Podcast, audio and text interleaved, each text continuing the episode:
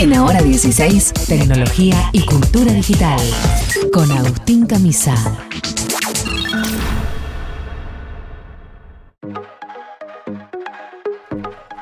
Muy bien, momento de entrar en el universo de lo digital de la mano de nuestro querido compañero Agustín Camisa. ¿Cómo va, Agus? Bienvenido. ¿Qué tal? Muy buenas tardes. Gracias por. Gracias, gracias. Thank you, Argentina. Eh, ¿Cómo I crece love ese you. público? ¿Cómo Sí, crece? Sí, sí. Sí, eh, los, los voy trayendo. de- claro, bueno. Eh, recuerden la distancia social. Estamos sí, en es el momento de pico de COVID. Está bien el afecto, pero. Claro.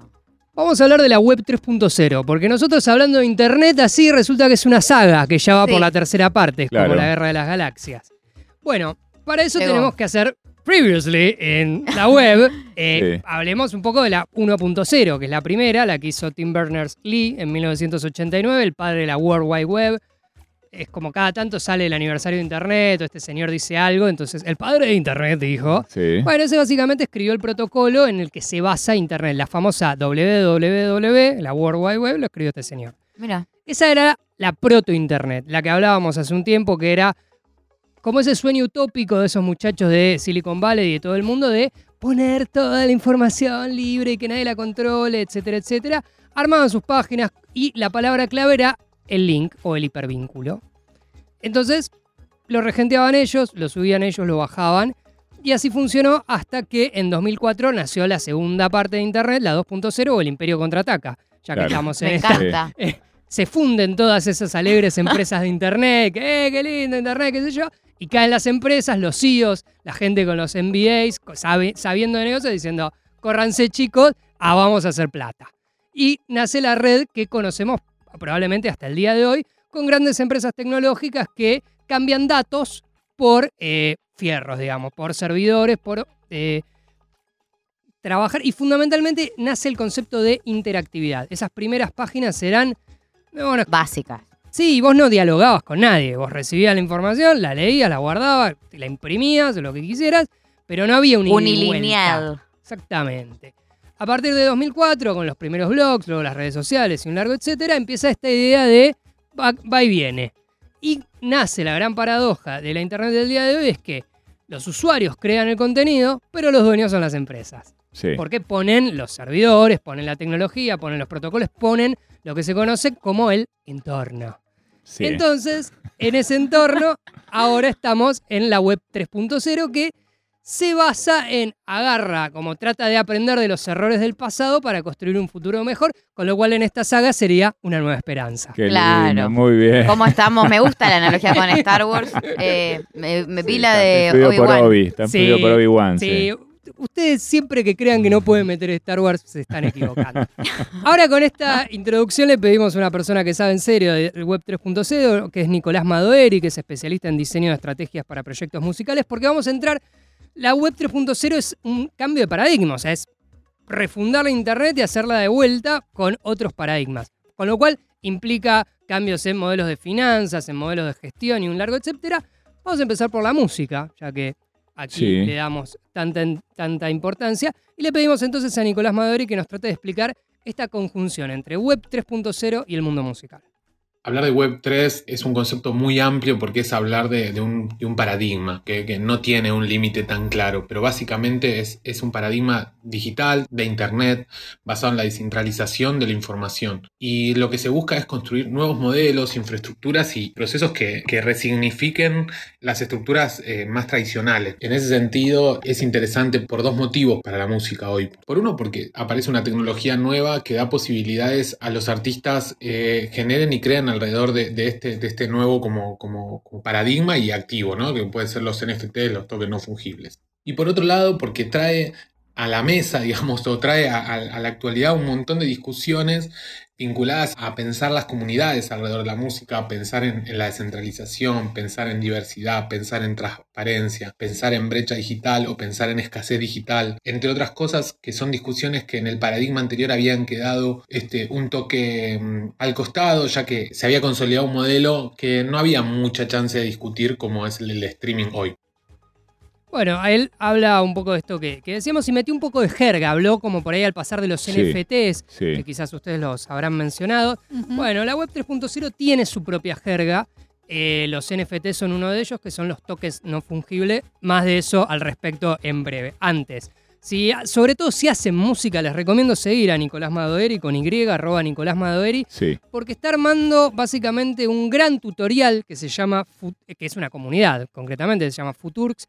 Tienen canal en Discord, tienen canal en YouTube, tienen charlas, y es como te explica con todos los pasos desde cero hasta el paso a un millón, cómo entrar en este entorno digital de la web 3.0 que básicamente hace que vos seas el dueño de tu contenido y lo puedas comercializar, porque el dueño por ella sos, pero ahora podés tratar de vivir de ello a través de esto que le habla de los NFTs. Muy bien, o sea que ese sería, porque, eh, para bajarlo un poco, ¿no? Ese Sí. sería como el gran cambio, ¿no? A partir de la tecnología blockchain, que es lo que, digamos, está como trasfondo de todas las, estas monedas virtuales del Bitcoin, que es la, la figura estrella a todos los que andan alrededor. eh, bueno, a partir de eso, digo, hacerte dueño y poder comercializar tus propias cosas en Internet, ese sería el chiste. Exactamente. 10 puntos para Babenco, que Bien. aparte metió la palabra blockchain, que es el entorno... No vale igual. Bueno, eh, ¿Cómo no ustedes vale? yo las Sí, veo... Arreglan desde antes. Claro. ustedes. Yo que, que ya llego acá No, y no puedo. a mí me anticipar. encanta lo que cuenta porque como no sé nada, quiero, me interesa mucho para Así es aprender. fácil sí. ser el alumno preferido. Ustedes tienen la oportunidad de aprender y sin embargo no la toman. Eso es una decisión también. Bueno, Eh, perdón. Les No. pido, mil- pido disculpas. Está todo Yo bien. me retiro. No, no me tenés que pedir disculpas a mí, te las tenés que pedir a vos mismo por perderte esta oportunidad dorada. Bueno, básicamente, eh, chances aparte es, es el, el key de la cuestión. Con el blockchain, son las dos pala- son las dos bases, blockchain y descentralización. Pero ¿cómo? La Internet no estaba descentralizada, ya no es el chiste de Internet, surge así. Sí, pero no, porque Claro. si cuando se cae Facebook, eh, se caen todas las comunicaciones, no está tan descentralizada. El blockchain lo que garantiza es, imagínate un libro de contable Sí. donde ponele. están registradas todas las los movimientos. Sí. Nació con las criptomonedas. Entonces, el, el ejemplo es siempre el mismo. Vos tenés una moneda de 10 lo que sea, 10 camisas, se la diste a Eddie, Eddie se la dio a Flora, Flora se la dio a María, María me la dio. Todas esas transacciones quedaron registradas en este blockchain. Mm. Esos eslabones de la cadena no la tiene el Banco Central.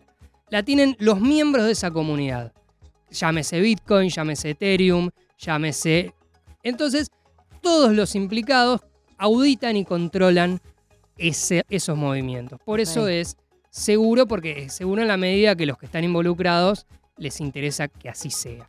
Los NFTs entonces son modela- monedas de cambio en ese entorno blockchain. Puede ser desde una canción hasta una remera, o hasta un dibujito, hasta cualquier cosa que el propio artista comercializa para números. Eh, Snoop Dogg vendió eh, la casa que tenía en un, en entorno del metaverso, todo eso es un token no fungible, a millones de dólares. Bueno, eso es lo que está motorizando atrás la web 3.0.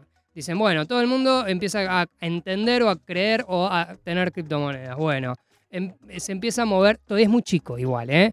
Pero crece año a año. Por ejemplo, el, el mundo de las NFTs el año pasado movió 47 mil millones de dólares.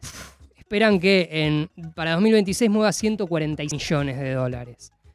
Entonces hay como una gran movida un gran interés, sobre todo de los que quedaron afuera de la web 2.0, o sea, los creadores de contenido, por decir, bueno, vamos a hacer el blog, vamos a agarrar este blockchain, vamos a crear la comunidad nosotros y nosotros vamos a poder vender nuestros productos en ese entorno. Muy bien, es muy interesante y muy para ahondar. Me contaba el otro día gente que está comprando espacios en multiverso, en, en multiverso, no, en Metaversos. metaversos, perdón, se me mezcló con el cine, eh, en metaversos y, y, bueno, es como eh, negocios inmobiliarios ya directamente, ¿no? Hay Como, mucha especulación, pero muchos lo comparan como decir, bueno, imagínate lo que era Manhattan en el siglo XVIII, donde vos te podías comprar un medio Central Park, y lo que vale ese terreno ahora, bueno, es un poco eso, también impulsado por esto, porque sobre todo las grandes marcas ya ven que todo un público centennial y quizás mucho más chico ya adopta esos lugares, estos canales de Discord, estos metaversos, estos chats, ya como su lugar de pertenencia. Entonces, esto que ustedes hablaban hace un rato de la transmisión de algo por de la metatransmisión es un poco esto. Ya no acceden a la transmisión A, acceden a la meta meta transmisión. Entonces las empresas dicen, bueno, tenemos que estar en la meta meta transmisión. para vender nuestros productos. Sí, poniéndola. Es impresionante y bueno, viene todo un universo al que hay que meterle la cabeza y empezar a entenderlo porque tiene mucho que ver con el entretenimiento del futuro, ¿no? Con lo- bueno, con los espacios y también, bueno, por supuesto con mucho de los negocios. Hay algo ahí que también a mí siempre me hace como un ruido y me parece que seguramente a mucha gente también que tiene que ver con que, digamos, todo esto parte de la tecnología de, los- de las mm, eh, criptomonedas.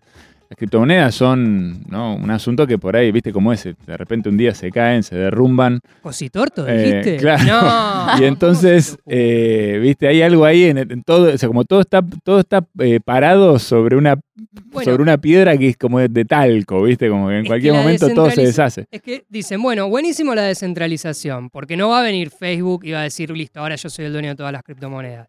Pero la descentralización tiene esto, es como un club, es un club. Todos nosotros auditamos Claro. esto y ponemos nuestras computadoras, porque implica también Claro. servidores, equipos, etcétera, etcétera, para que esto funcione. Pero el del club de al lado por ahí tiene más gente o es más serio que el otro. No sabemos, no sabemos. Bueno, interesante. Bueno, aprend- aristas para, para analizar ahí. La cuestión también eh, ecológica juega y mucho, ¿no? En la cuestión de la minería, de todos esos datos. Bueno, ya vamos a hablar más de eso en otras oportunidades. Gracias, Agus, como siempre. ¿eh? Agustín. Camisa con nosotros, metiéndonos la cabeza un poquito en lo que es eh, la nueva web que se viene, la web 3.0.